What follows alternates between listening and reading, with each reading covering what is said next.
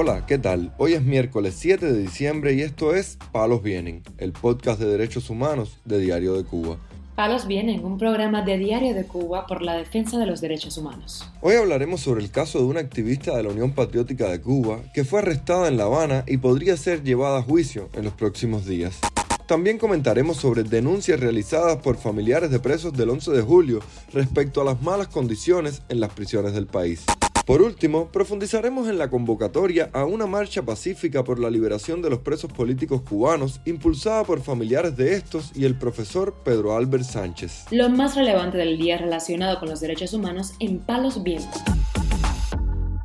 La activista de la UNPACU, Raiza Alcántara Benavides, fue detenida el lunes cuando se presentó a una citación en la unidad de la policía conocida como La Oncena en San Miguel del Padrón, La Habana, según denunció a Radio Televisión Martí Juana María Santos, coordinadora de la organización opositora. Ella se llama Raiza Alcántara Benavides. El primo fue que tuvo un problema en la huevita, que le cayeron a golpe, le hincharon todos los ojos, lo tuvieron detenido y ella fue para La Oncena porque es su familiar. Entonces en La Oncena dejaron al primo preso más de una semana hasta que se lo bajaran lo golpearon porque estaba vendiendo en la huevita y le descomisaron las cosas entre la seguridad del Estado y la policía y le dieron estos fasos, que le partieron la boca, le pusieron los ojos negros, acabaron con el chiquito. La huevita es un centro donde se vende ropa, zapatos, porque nosotros los, opositores no, no, no nos dan trabajo, vendemos las cosas por nosotros cuenta propia para poder sostenernos, ¿no? porque no es para ni, ni, para vivir. Ella fue a reclamar por ese ritmo a la oncena, entonces ahí tuvo una palabra con un jefe de sector y el jefe de sector le dijo que al final él se la iba a desquitar. Donde al primo le hicieron juicio, le pusieron una multa y a ella le mandaron una citación donde yo le dije que no fue esa situación la primera vez que se la mandaron, pero la segunda, que fue ayer, ella fue y le dijo a la mamá que para salir de eso ella iba a presentar, entonces ella fue directamente para ahí, ahí le quitaron todo y la metieron directamente para los calabozos diciendo desde el juicio era hoy por la mañana, donde su mamá fue ayer en la noche también y le dijeron que no, que no sabían nada con los cinco hijos, porque ella tiene cinco hijos, y le dijeron que no sabía ni dónde era el juicio ni nada, que ella se encontraba dentro de los calabozos plantados.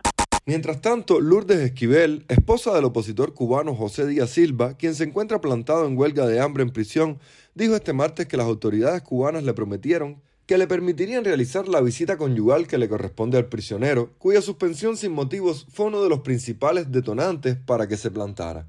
Este martes, el reportero y activista Ángel Cusa, colaborador de Cubanet, fue liberado en la tarde-noche bajo una fianza de 20 mil pesos. En declaraciones al referido medio de prensa, dijo que no sabe si el proceso en su contra continuaría con un juicio o una multa. El activista y reportero fue detenido el pasado jueves junto a otras dos personas mientras hacía la cola para comprar pollo en una tienda de La Habana Vieja y fue acusado del supuesto delito de desorden público, según confirmó él mismo. No obstante, él asegura no haber cometido el delito del que se le acusa y que hay testigos que lo pueden confirmar.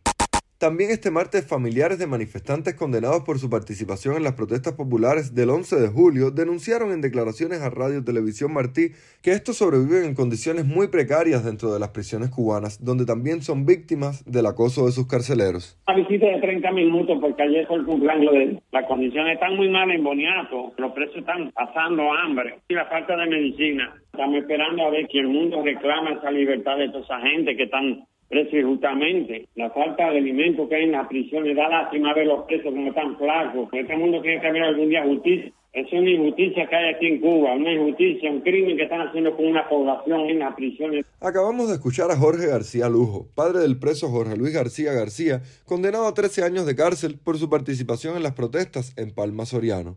También Dayana Aranda Batista, esposa de Juan Enrique Pérez Sánchez, sentenciado a ocho años de cárcel en el penal de Quibicán, Mayabeque, denunció la situación de su esposo. Lo último que pasó con él fue que le robaron todas sus pertenencias, todas desaparecieron. A él, que es del 11 de julio, a él allí no hay medicamento. Ya fui a K y puso una queja también a ver si pasa algo. El ensañamiento con Juan Enrique, por el carácter de Juan Enrique. Él sigue normal con sus ideas, él no cambia. Ailex Marcano, madre del prisionero Ángel Jesús Vélez Marcano, también habló sobre la situación de su hijo en la cárcel. Me han enfermado a mi hijo. Él no está normalmente en su estado de salud mental. Por supuesto, en la circunstancia que él se encuentra ya tanto tiempo, ya hoy hace un mes 17 días. Yo temo que mi hijo esté coaccionado, que mi hijo esté torturado psicológicamente para que él diga lo que ellos deseen. Se está jugando con la salud y con la vida de mi hijo. Hago responsable a la seguridad del Estado, que es quien dirige toda la maniobra que utilizan con mi hijo. Palos viene. El profesor y activista Pedro Albert Sánchez convocó este martes a una caminata por la libertad de todos los presos políticos cubanos y para ello ha pedido la participación de familiares de prisioneros del 11 de julio, según un video difundido en su perfil de Facebook. El 3 de noviembre anterior, antes pasado, yo fui detenido, se me citó a la policía de Guanabacoa y me detuvieron. Yo había anunciado una caminata para interferir eh, a favor de la libertad de expresión con estos muchachos del 15 de noviembre.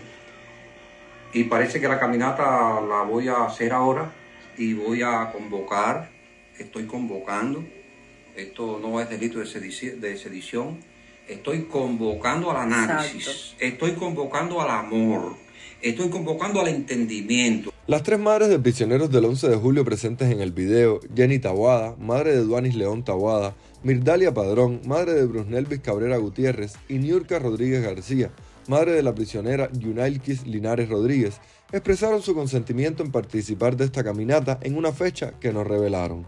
El activista Pedro Albert Sánchez, de 66 años, fue escarcelado bajo fianza el pasado 28 de octubre por problemas de salud.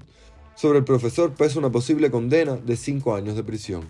Albert Sánchez fue detenido en noviembre de 2021 cuando intentó marchar en solitario pocos días antes de la Marcha Pacífica por el Cambio convocada por el Grupo Archipiélago. Palos Vienen, un podcast de derechos humanos de Diario de Cuba con la producción y conducción de Mario Luis Reyes. Muchas gracias por acompañarnos este miércoles en Palos Vienen, el podcast de derechos humanos de Diario de Cuba. Pueden escucharnos en DDC Radio, Spotify, Google Podcast, Apple Podcast, Telegram y SoundCloud. Yo soy Mario Luis Reyes, mañana regresamos con más información.